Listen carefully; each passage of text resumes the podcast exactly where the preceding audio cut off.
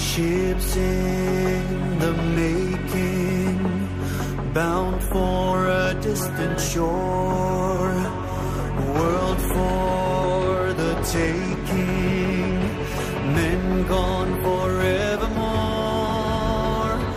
boarding and setting sail. Sexto Continente, dirigido por Monseñor José Ignacio Munilla, obispo electo de Orihuela Alicante.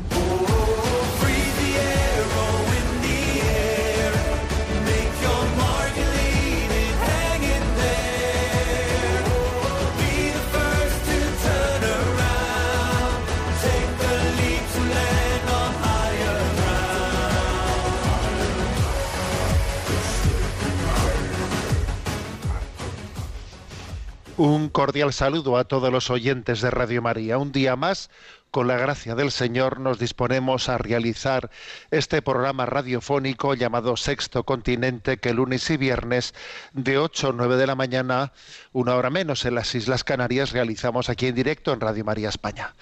El programa de hoy, 10 de enero, está realizado al día siguiente de la celebración de la solemnidad del bautismo del Señor, con la que concluye, ha concluido el tiempo de Navidad. Y sí, volvemos a comenzar el llamado tiempo ordinario, tiempo ordinario en la vida litúrgica. Y me acuerdo de esa expresión de San Juan Pablo II. ¿Qué es tiempo ordinario? Es vivir de manera extraordinaria lo ordinario.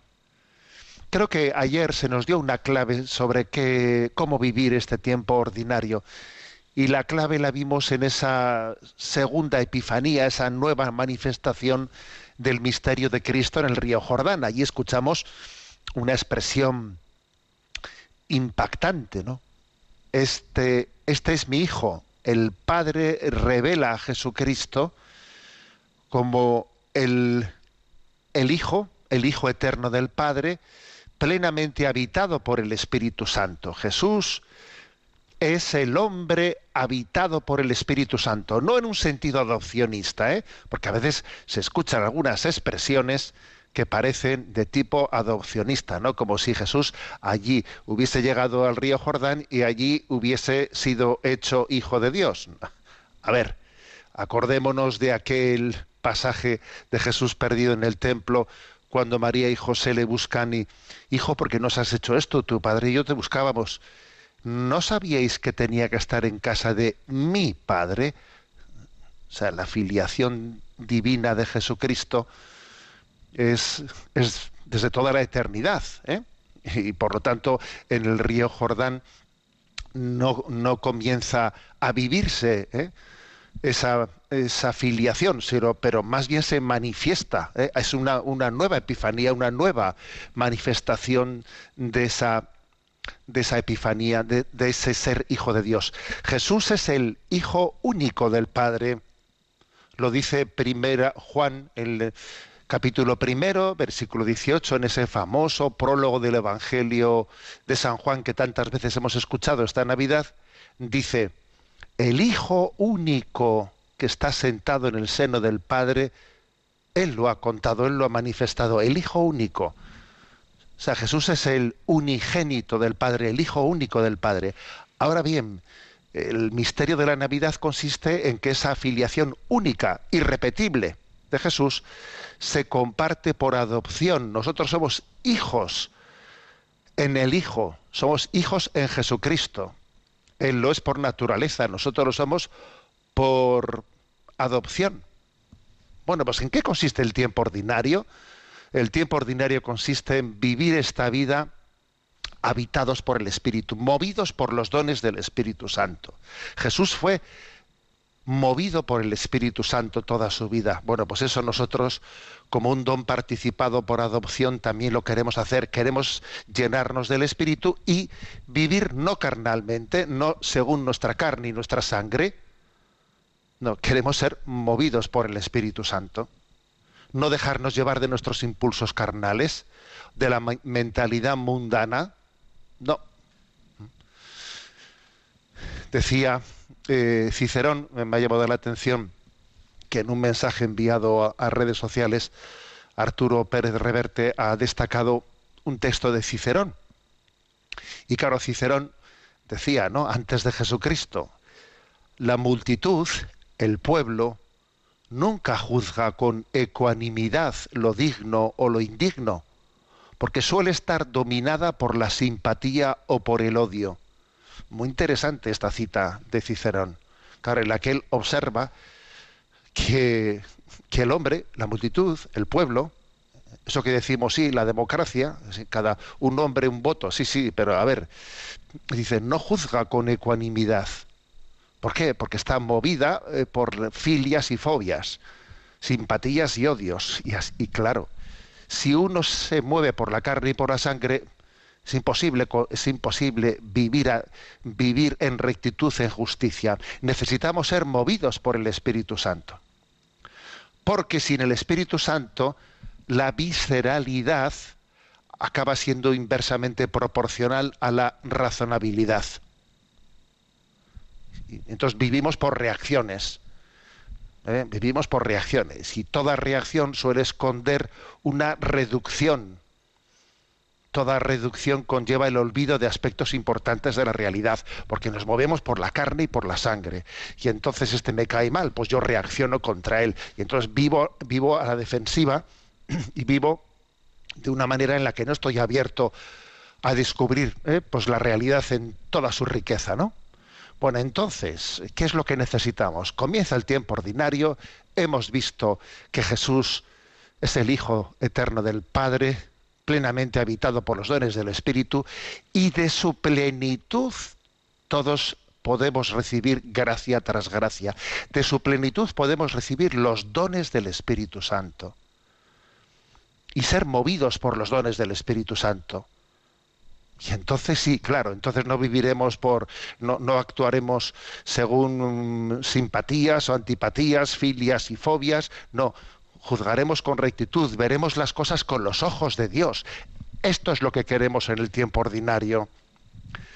Vivir de manera extraordinaria a la luz de los dones del Espíritu Santo nuestra vida, nuestra vida cotidiana, ¿eh? nuestra vida cotidiana.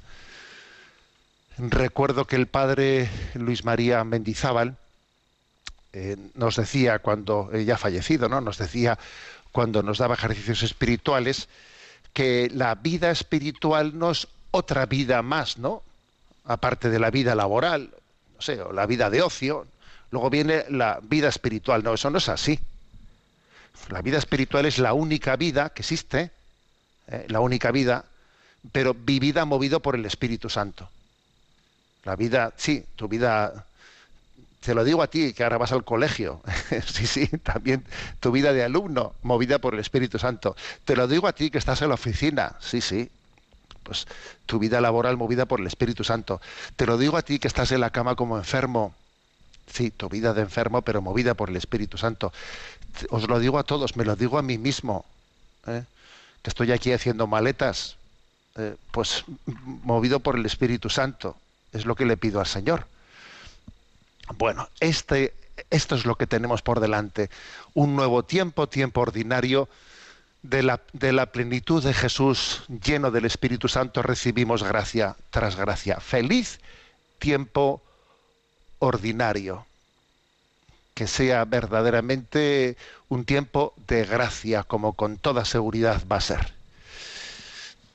Sexto Continente es un programa que tiene interacción con los que sois usuarios de redes sociales en Instagram y en Twitter a través de la cuenta arroba obispo munilla, en Facebook a través del muro que lleva mi nombre personal de José Ignacio Munilla y recuerdo que los programas anteriores de Sexto Continente, porque hay bastante gente ¿no? que, los, que los va escuchando en diferido, bueno, pues los programas anteriores están en el podcast de Radio María y también están en la página web multimedia www.enticonfio.org.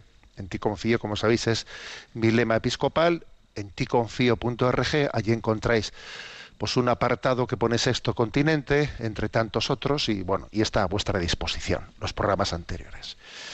Bueno, y dicho esto, Dicho esto, voy a compartir algo que me parece potente, importante, ligado a lo anterior, que es mm, unas palabras que el Papa eh, en la audiencia del miércoles del 5 de enero compartió con los allí presentes, ¿no? El Papa, pues en ese encuentro que tuvo, que tuvo ese miércoles, sabéis que el Papa suele tener, pues como dos presencias públicas con los peregrinos, ¿no? Los miércoles y los domingos, los domingos en el rezo del Ángelus. Bueno, pues ese día, el 5 de enero, víspera de la Epifanía, pues el Papa hizo algunas reflexiones mm, de esas de poner el dedito en la llaga en cuestiones eh, delicadas, ¿no? y en concreto habló bueno pues del, de la de la crisis eh, de la crisis de natalidad de lo que esto supone y habló del tema de la crisis de orfandad de nuestra de nuestra de nuestra civilización sobre todo habló de quiso el encomiar y quiso subrayar la dignidad de la de la adopción ¿eh? de la adopción bueno con respecto a la primera no me voy a extender porque luego vais a ver que, que, me lo voy a desarrollar de otra manera en el programa de hoy, pero vamos, el Papa sin pelos en la lengua dijo, a ver, que es que los perros y los gatos están tomando el lugar de los niños en nuestra, en nuestra cultura. Dijo, puede parecer gracioso esto, sí, pero a ver, es gracioso, pero es que también es dramático, ¿eh?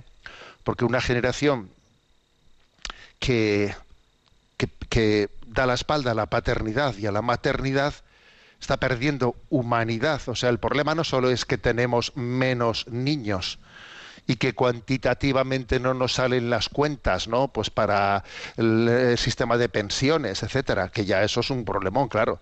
Pero es que el tema no es que no es que nos falten cotizantes, es que el tema supone el empobrecimiento que es que, eso supone, ¿no? antropológico, eh, hasta qué punto eso pues es un indicativo muy, muy, muy claro de, de una decrepitud de una, de una civilización que se desmorona. Es uno de los signos más evidentes de un fin, de un fin de una civilización, cuando pierde eh, la esperanza y cuando deja de transmitir la vida. Es como diciendo, estamos en tiempo de descuento. Esa, es decir, el último el último que apague la luz y que se trague la llave. O sea, o que vengan otros y que, y que lleven adelante otros esto, ¿no? O sea, es decir, bueno, es un signo de, de decrepitud, ¿no? Entonces el, el Papa, perdón, dijo que si los perros y los gatos no toman el lugar de los niños, algo grave está aquí ocurriendo, ¿no? Se pierde la riqueza de la paternidad, de la maternidad, de la, de la fraternidad. Bueno, este fue uno de los puntos en los que él puso el dedito en la llaga. ¿eh? Y el otro, en el que yo quisiera insistir más, es el, el tema, bueno, pues de que habló de San José, fijándose en él como padre adoptivo. Como padre adoptivo, insisto, ¿eh? lo digo porque es que porque es que esto de vez en cuando escuchamos ahí algún exabrupto, ¿eh? exabrupto en el que se, se, quiere negar por desde la falta de fe absoluta, desde eh, cristologías absolutamente, eh, pues digamos, heréticas. La concepción virginal de Jesucristo. ¿eh? Y entonces eh, se habla de San José como si fuese un padre biológico, pero claro, porque se piensan que la afirmación de la concepción virginal de Jesucristo es algo que está, ¿eh? que ha nacido, que haya nacido de un desprecio de la sexualidad, como si la, como si la Iglesia o la tradición de la Iglesia hubiese tenido una especie de de rechazo de la relación sexual como algo impuro y entonces se les hubiese ocurrido eh, pues que Jesús tenía que haber nacido eh, pues de una manera eh, sobrenatural no dan esa explicación desde una proyección de una de una concepción nuestra no pues infectada pues pues eso desde, un mayo del 68 y la proyectamos en la Sagrada Escritura y decimos esto es un mito. A ver, estás proyectando tu crisis interior, tu mayo del 68, del cual no terminas de desprenderte, ya va siendo hora, ¿eh? lo estás proyectando ni más ni menos que la Sagrada Escritura revelada por Dios. ¿eh? Jesús eh, Dios podía haber hecho las cosas de otra manera, porque para eso es omnipotente, pero envió a su Hijo al mundo nacido de una mujer y al mismo tiempo concebido por obra y gracia del Espíritu Santo para significar en ello de una manera clara su doble condición, verdadero hombre y verdadero Dios, verdadero hombre porque nació de las entrañas de la Virgen María, tuvo ese cordón umbilical, ¿eh? sí, sí, cordón umbilical, y recibió la vida, ¿no? Esa, esa vida humana eh, de la Virgen María. Y fue concebido por obra y gracia del Espíritu Santo, sí, sí, porque de esa manera Dios quiso dejar patente que, que Jesús viene de lo alto, que Él es eterno, desde toda la eternidad existía. ¿eh? Bueno, pues esto siendo así, entonces dice uno, vale, si este es el misterio, em, si esta es eh, la manifestación, Dios ha querido que esta sea la forma en la que se manifiesta el misterio de Jesús ante el mundo, entonces San José tiene poco que hacer, ¿no? En absoluto, que va. Y aquí viene un poco eh, pues la catequesis que dio el Papa el 5 de febrero. Es que, es que esa paternidad adoptiva es verdaderamente reveladora de muchísimas cosas. Es tan necesaria esa paternidad adoptiva, vivimos de esa paternidad adoptiva. De hecho, nosotros somos hijos adoptivos de Dios Padre, porque el Hijo único es Jesús, nosotros somos hijos adoptivos. Es tan importante mostrar al mundo la importancia de la adopción. Ahí hay una, toda una riqueza, ¿no? Digamos, teológica, antropológica, espiritual, bueno, eh, entonces el, Papa insiste ¿no? en la importancia de, pensar, de pensar en la, en la importancia de esa paternidad adoptiva ante esta notoria crisis de orfandad que existe, ¿eh? dice el Papa en esa, en esa mm, catequesis del 5 de, del 5 de enero. ¿En qué consiste ese, ese camino de la adopción? Aceptar la vida, acoger la vida en un acto generoso y hermoso.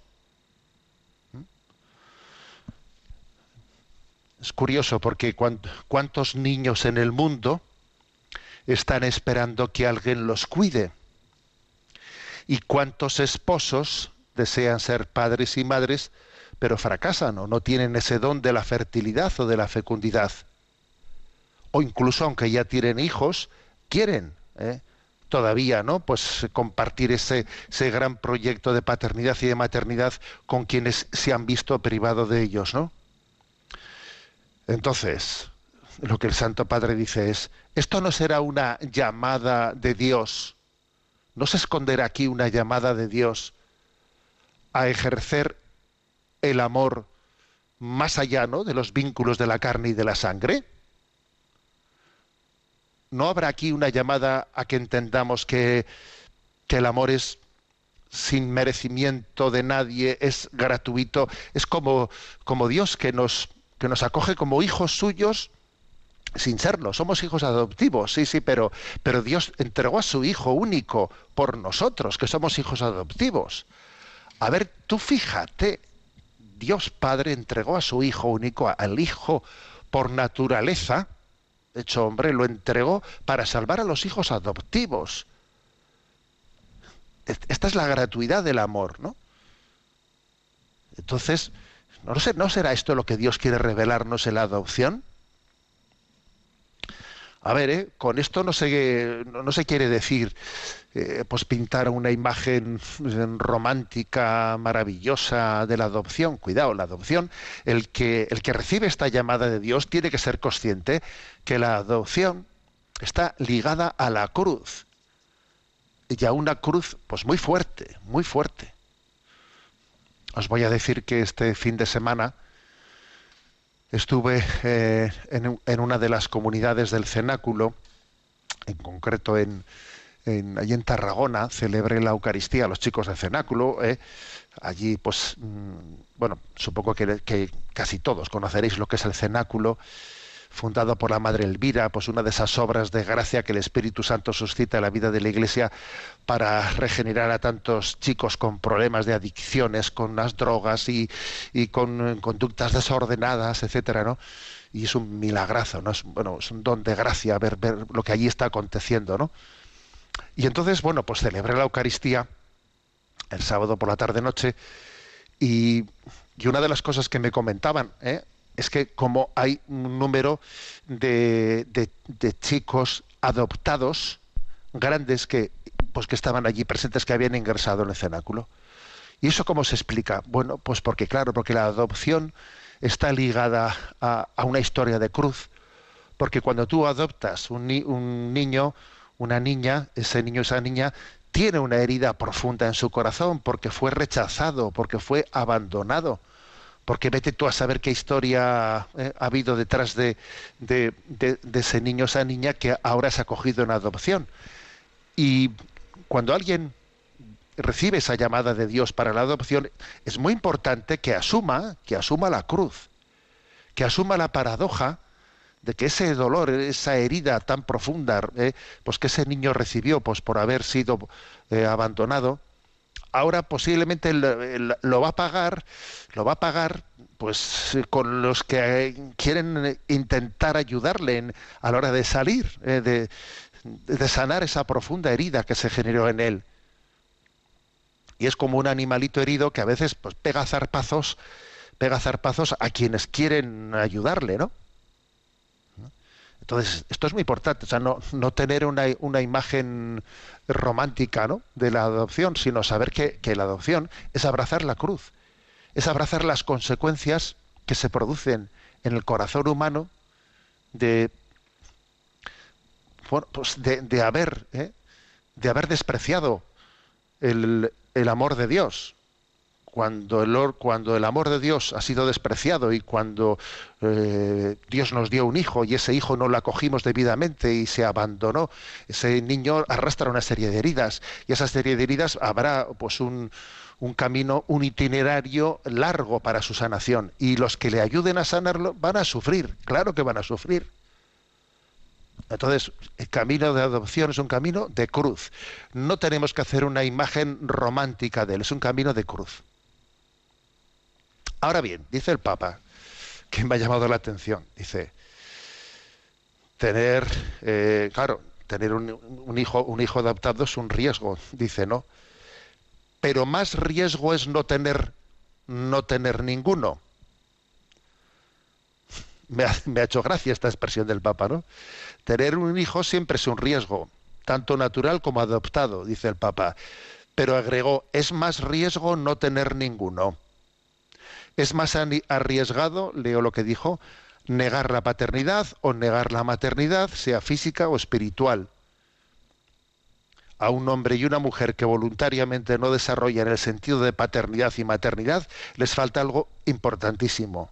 Piensen en esto, por favor, dijo el Papa. Toma ya, ¿eh?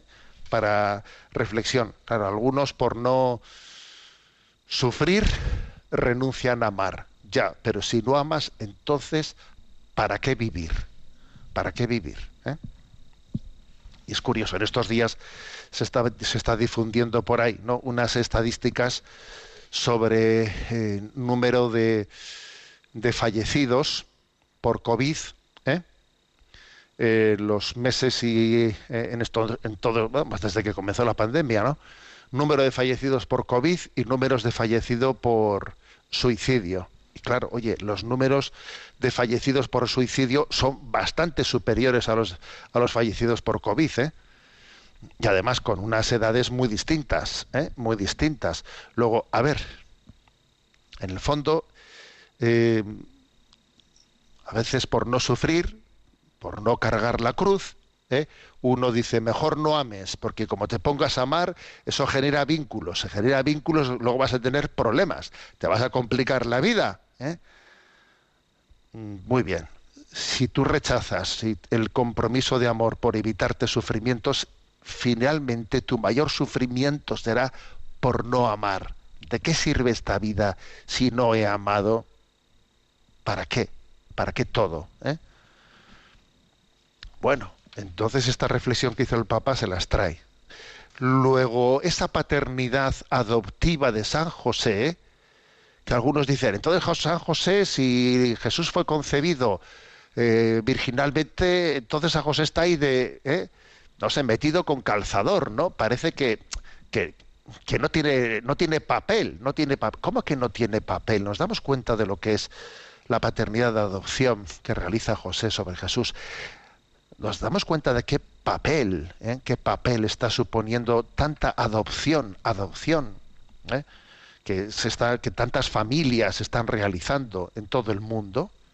¿Qué papel están haciendo? ¿Hasta qué punto son, son un bálsamo a las heridas que el pecado del mundo ha infligido en los corazones de los más inocentes?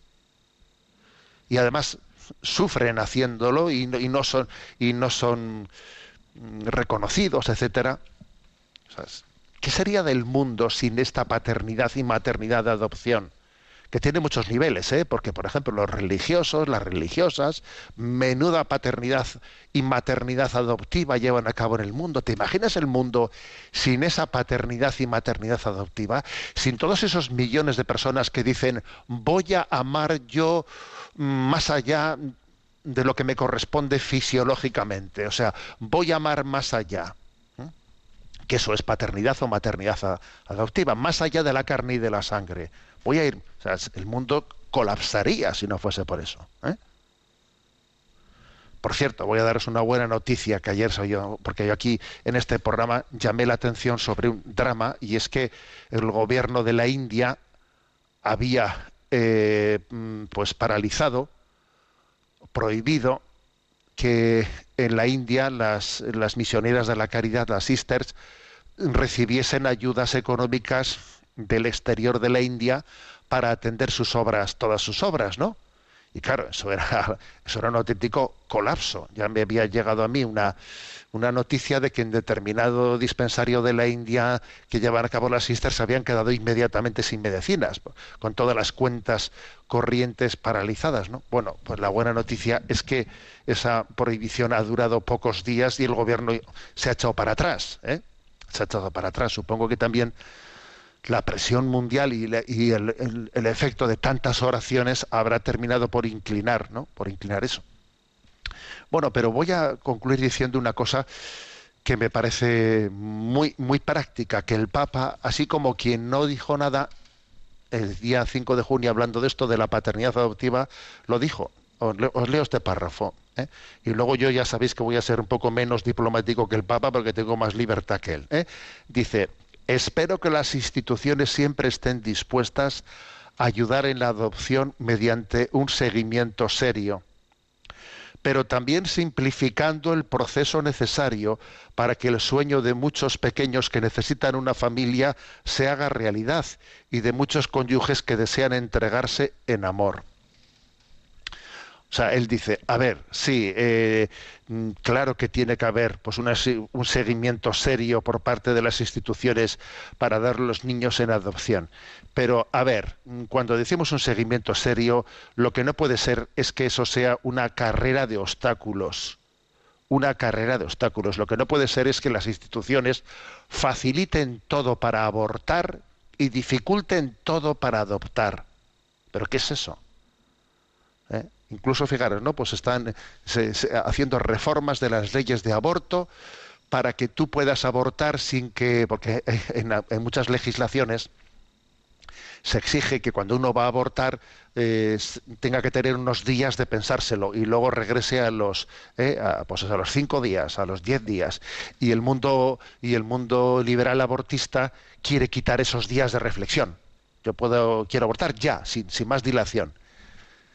Y para poder adoptar, vamos, la carrera de obstáculos que existe ahí y de dinero por aquí, de dinero por allá, pero ¿qué pasa? Que encima, encima alguien se va a enriquecer, se va a enriquecer con, eh, pues con los padres que quieran entregar eh, pues su vida, su generosidad para amar a los que no han sido amados. O sea, esto es una desproporción increíble, es un auténtico escándalo a nivel mundial. Para abortar todo son facilidades. Para adoptar todo es un- ¿eh? pues una carrera de obstáculos. Este mundo está profundamente enfermo, enfermo. Cuando esto ocurre y no nos saltan todas las alarmas, ¿no? Bueno, pues el Papa, como veis, hay, eh, pues obviamente de una manera un poco menos, eh, menos fuerte que lo que yo he dicho, pero como veis, lo, lo, lo, puso el dedo en la llaga, ¿no? Se, es que estén dispuestas a, llevar adelante esos procesos sin poner obstáculos innecesaria, innecesariamente. En definitiva, que me pareció una catequesis muy práctica, esta del 5 de enero, en la que quedó claro que la, vocación de San José de padre adoptivo es muy, muy, pero que muy importante y tiene mucha actualidad. ¿eh? El año de San José ya, ya terminó, ¿eh? ya terminó, pero me parece que San José siempre, siempre, ¿no? Va a tener actualidad. Bueno, tengo una sorpresa para vosotros. Ha terminado el tiempo de Navidad, pero bueno, estrictamente hablando, no es un villancico lo que os voy a poner, sino que es una canción de cuna. Como me queda poco tiempo ¿eh? para estar en San Sebastián, ¿eh? si Dios quiere, el 12 de febrero, pues tendremos eh, la entrada en, en, Orihuela Alicante, pues bueno, me vais a permitir que aproveche y voy a poner este canto en euskera, en el idioma vasco, que es precioso, os va a encantar que no es propiamente un villancico, sino una canción de cuna. Es una conocida canción de cuna, pero que suele cantarse con frecuencia en, el contexto navideño. Aurcho chiquilla, pequeño niño. ¿eh? Está cantada por el Orfeón Donostiarra, la vais a gozar, la vais a disfrutar. Eh, la letra, su letra habla de alguien que acuna a un niño que le está costando dormir y le intenta decir, mira, duerme, descansa, ¿eh? mira, duerme y descansa que hay un perro malo, ¿eh? que hay un perro malo que está ahí fuera, fuera ladrando, ¿eh? y los niños tienen que descansar y tienen que, que confiar. Vamos a, a gozarlo y a disfrutarlo.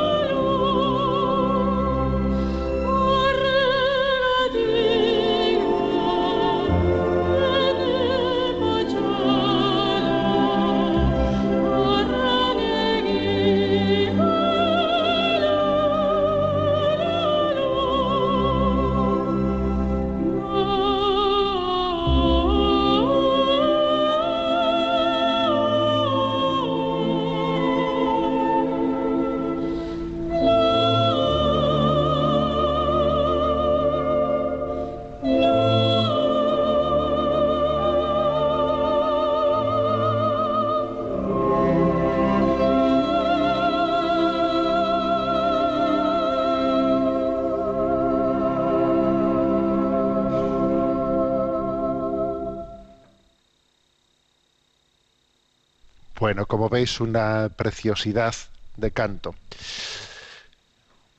Aurucho chiquilla, pequeño niño. Ese pequeño niño es el niño Jesús, ese pequeño niño es toda vida humana, concebida y todavía no nacida o recién nacida que necesita el compromiso nuestro para que para que llegue a la plenitud de lo que Dios ha querido hacer con ella. Bueno, algunos de vosotros me, decían este durante el tiempo del descanso mm, dónde estaban, ¿no? Pues esos esos datos que a los que me he referido ¿eh? sobre el número de muertos por COVID y muertos por suicidio. Bueno, ciertamente el número de eh, igual tengo que hacer una matización a lo que he dicho, ¿eh? Y es que los datos del número de s- muertes por suicidio, que son bastante superiores a las muertes por COVID en España, se refieren a los tramos de edad, ¿eh? claro, no, no de ancianos, que ahí sí que el número es muy superior, obviamente, ¿eh? tantas cosas, porque gracias a Dios los ancianos, el número de suicidios en ellos es muy pequeño. ¿eh? En los tramos de ancianos, el número de, de muertos por COVID, claro, es muy superior al muer- a los muertos por suicidio. Pero fijaros, ¿no? Mm, hasta los 30 años, por 314 muertos por suicidio, solo hubo en el año 2020 84 por COVID. De 30 a 40, por 411 suicidios, solo hubo 146 muertos por COVID de 40 a 50 años, por 754 muertos por suicidio, hubo 546 por COVID. Es curioso esto. ¿eh? O sea, ve- veamos, ¿no? Veamos un dato como este, que por cierto está dado ¿eh? por, el- Instituto Carlos III, eh, publicado en el diario El Mundo, etcétera, que pues obviamente que dice que estos datos están contrastados.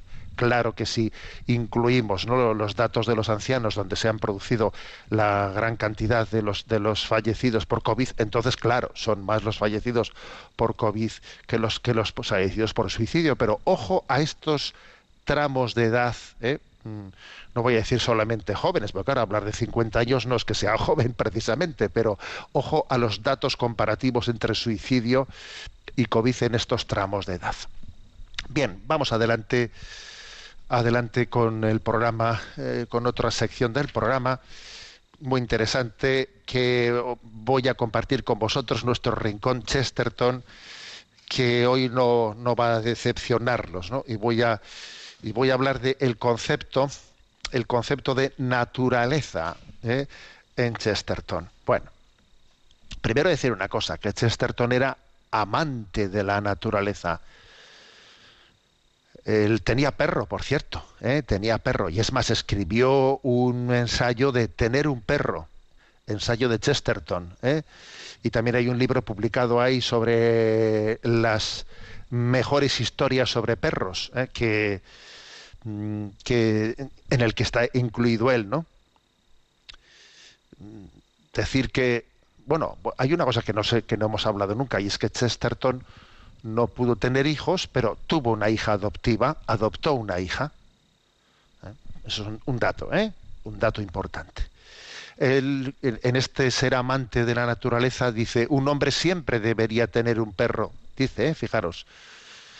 Cosa que eh, yo seré muy chestertoniano, pero yo creo que no tendría nunca un perro.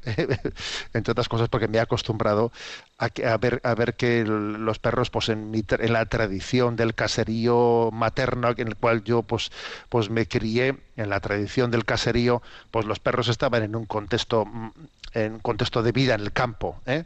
No la vida de la ciudad, pero bueno, cada uno es hijo del contexto cultural en el que ha nacido. ¿eh?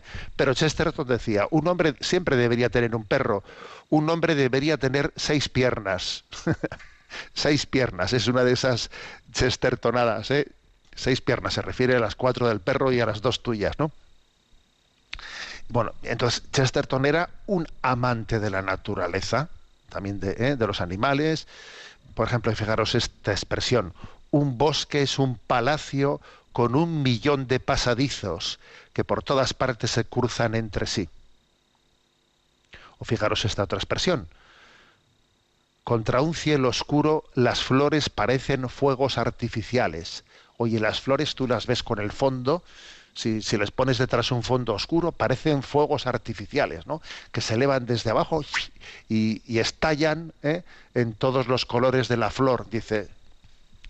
O sea, era un enamorado de la naturaleza, ¿no? Ahora, sin embargo, es crítico frente al naturalismo animalista que ya comenzaba en su tiempo.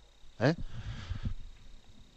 Eh, y él dice, hay un amor sano y un amor insano hacia los animales. Y sabe distinguirlo. Y eso que él tiene perro, ¿eh? pero él dice, aquí, aquí hay un amor sano y un amor insano. ¿eh?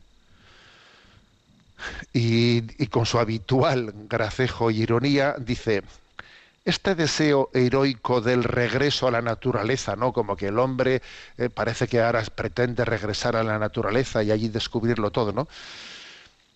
Es desde luego, en algunos aspectos, como el deseo heroico de un gatito que quiere volver a su cola.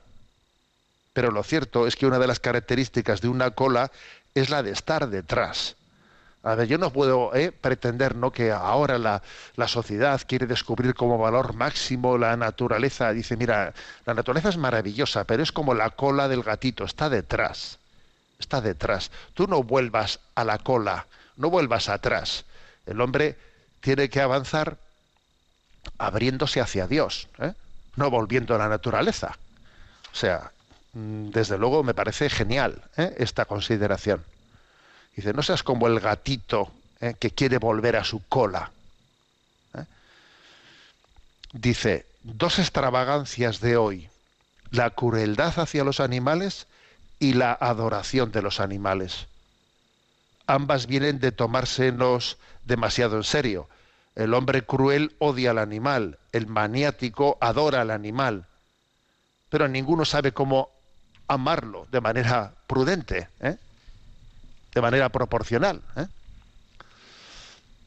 Entonces, eh, siendo tan amante de la naturaleza, sin embargo, él mmm, desenmascara una falsa ideología que ya se estaba entonces, ¿no?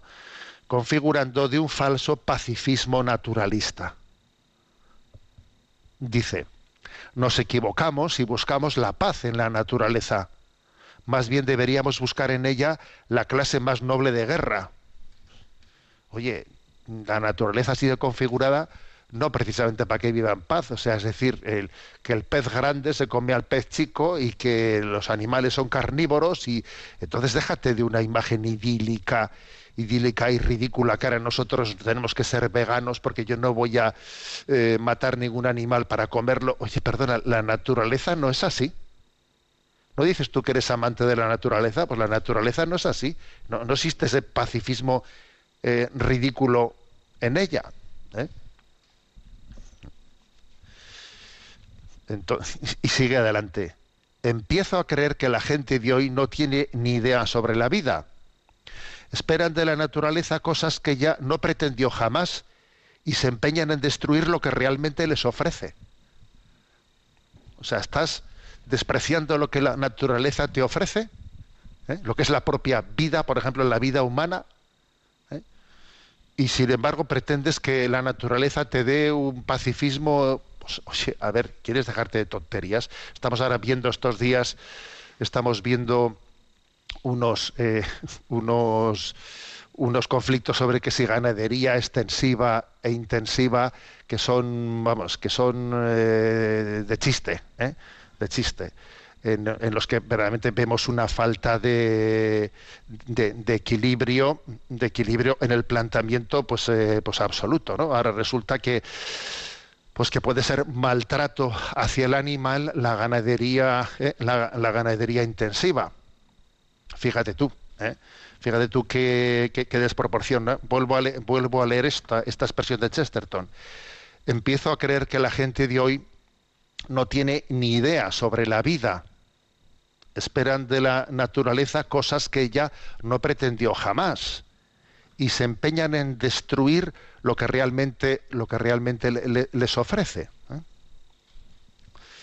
por cierto que he visto una viñeta de José María Nieto, el humorista de ABC, que me, ha, que me ha hecho reír mucho, ¿no? Está un ganadero diciéndole a una vaca, le dice, a ver cómo te lo explico. En el Consejo de Ministros, por ejemplo, son muchísimos en un espacio reducido. Eso es ganadería intensiva, pero luego van cada uno a su aire. Eso es ganadería extensiva. Hay que reconocer que el sentido del humor no será el que salve al mundo, pero alivia bastante la situación. ¿eh? O sea, el sentido del humor no salvará al mundo, pero ayuda bastante. Bien, cierro paréntesis. ¿eh? Existe, o sea, Chesterton denuncia un falso pacifismo ah, eh, naturalista. Entonces es clave no endiosar la naturaleza. La esencia de cualquier panteísmo, evolucionismo y religión cósmica moderna estriba en esta proposición, dice Chesterton. La naturaleza es nuestra madre. Ojo a esta frase de Chesterton, ¿eh? Dice, la esencia de cualquier panteísmo, evolucionismo y religión cósmica moderna estriba en esta proposición. La naturaleza es nuestra madre. El principal punto del cristianismo, sin embargo, es que la naturaleza no es nuestra madre, es nuestra hermana. No es nuestra madre, es nuestra hermana. Para San Francisco de Asís era una hermana, una hermana pequeña, incluso chiquitita, dice, bailarina, de la que reírse a la vez que amarla. O sea, esta es la visión de Chesterton, un enamorado de la, de la naturaleza. Pero dice esto, a ver, que la naturaleza no es mi madre, es mi hermana. Mi madre y mi padre es Dios, ¿eh? que es el creador de todo. San Francisco de Asís habla de la hermana, ¿eh? la hermana, la hermana agua, la hermana. ¿eh? Bueno, y en definitiva, finalmente Chesterton dice, abiertos a la trascendencia. Cuando uno ama lo natural, tiene que estar abierto a lo sobrenatural, dice en una expresión suya. Es natural creer en lo sobrenatural. Nunca nos parece natural admitir solo las cosas naturales. Los poetas, incluso los paganos, solo pueden creer directamente en la naturaleza si creen indirectamente en Dios. Si tú no crees en el Creador, no vas a creer adecuadamente en la creación, ¿eh? en la naturaleza. ¿eh? Por eso termino con esta expresión suya, ¿no? Es natural creer en lo sobrenatural. Bueno, genial Chesterton, como siempre. Eh, tenemos, tenemos ahora nuestro tiempo, aunque sea breve, para la intervención de los oyentes. Sabéis que hay un correo electrónico habilitado sextocontinente arroba radiomaria.es, sextocontinente arroba radiomaria.es, al que podéis hacer llegar vuestras preguntas. Eh, como dije en otra ocasión, agradezco mucho, agradecería, porque estoy solo atendiendo ese correo, que formuléis preguntas breves, no, no, no largos eh, discursos, porque eso me, me dificulta el poder, el poder atenderlo. A Yolanda, que está en la emisora, le vamos a pedir que nos presente las preguntas seleccionadas. Adelante. Muy buenos días. Buenos días. Eh, Paz Hernández nos pregunta, ¿se puede entender a Jesús como hijo del Padre sin género, masculino o femenino, es decir, solo como ser humano y divino? Sería algo parecido a como decimos que Dios es Padre, aunque sabemos que Dios no tiene sexo, ni masculino ni femenino. Muchas gracias. Bueno, eh, vamos a ver. Hay que distinguir dos cosas. ¿eh? En primer lugar, Dios se reveló, la revelación de Dios utiliza la expresión Dios Padre. Claro, obviamente ya sabemos que esa, eh, utilización del término Dios Padre eh, pues tiene que entenderse en un sentido analógico. Dios no tiene sexo ni masculino ni femenino. De acuerdo, ¿eh? De acuerdo. Pero el hecho de que sea analógico no quiere decir que podamos prescindir de la analogía. No, Dios utilizó esa, esa analogía. Y es verdad que decimos que esa paternidad de Dios, eh, pues también incluye toda la riqueza de lo que es la maternidad, o sea, porque Dios, eh, todas, todas las riquezas ¿no? de, de, la paternidad y de la maternidad están incluidas en ese, en, en ese rostro de Dios que supera toda perfección humana, de acuerdo. Pero Dios se reveló bajo la imagen de la, de, del Dios Padre y nosotros no somos quienes no somos quienes para ahora coger y decir, pues yo voy a mejorar el original y voy a ¿eh? utilizar eh, pues una imagen neutra, ¿eh? que no sé, que no suena masculino y femenino, y como estoy bajo este paradigma, estoy bajo este paradigma actual, pues que es un paradigma que pretende condicionar la realidad, pretendo ahora cambiar la imagen de la Sagrada Escritura o de la liturgia. Eso es una aberración, es un complejo, ¿eh? un complejo cultural que nos impide recibir la Sagrada Escritura, recibir la revelación de Dios con frescura. Tengo que estar yo cambiando la Sagrada Escritura, por Dios, que hemos dejado de hacer el ridículo. ¿eh? A veces ves eso, ¿no? Que observas que en alguna celebración alguien que quiere mejorar el, original, pues empieza a decir, Dios Padre, Madre, ¿quieres dejarte de, de proyectar los esquemas, ¿no? De los que está rodeado en la, en la Sagrada Escritura, que es eterna. Bueno, eso es lo primero. ¿eh? O sea, la afirmación de que Dios es Padre, claro que es una, una afirmación que tiene un lenguaje, un lenguaje metafórico, pero no prescindible, no prescindible, porque Dios ha elegido. Y de hecho existen otros, otros términos. ¿eh?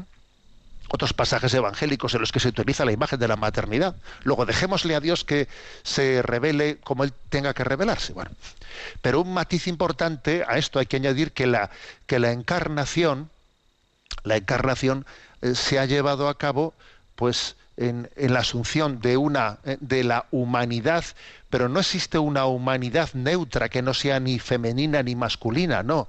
Se es hombre o se es mujer no se puede eh, no se puede formar parte ¿no? de la condición humana sin ser hombre o ser mujer. A imagen de Dios los creó, hombre y mujer los creó.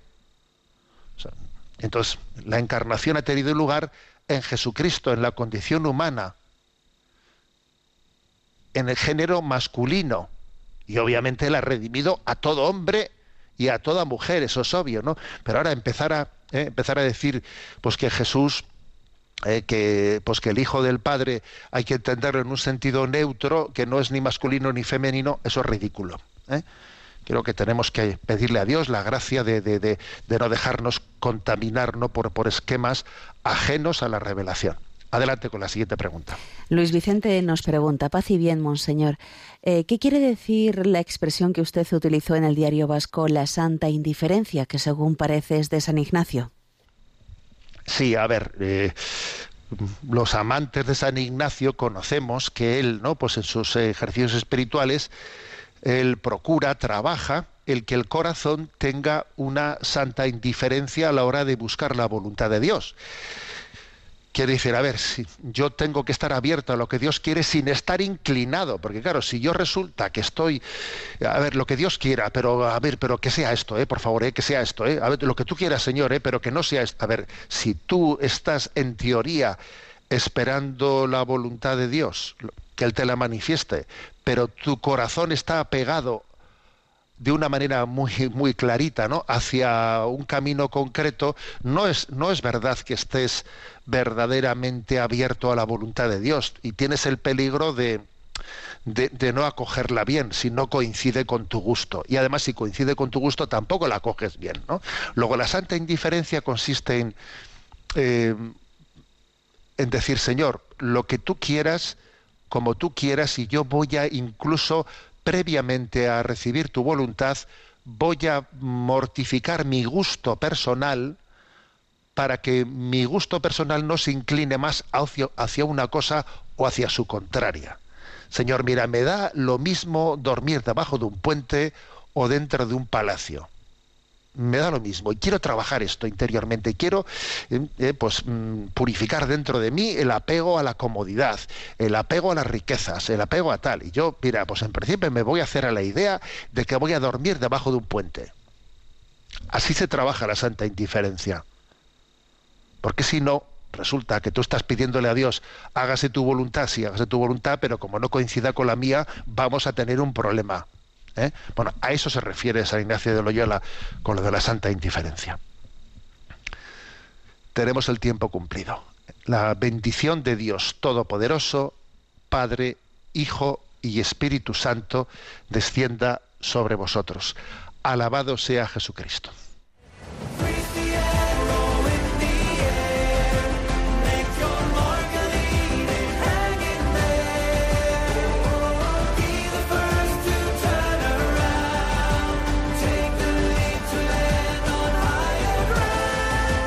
Finaliza en Radio María, Sexto Continente, un programa dirigido por Monseñor José Ignacio Munilla, obispo electo de Orihuela Alicante.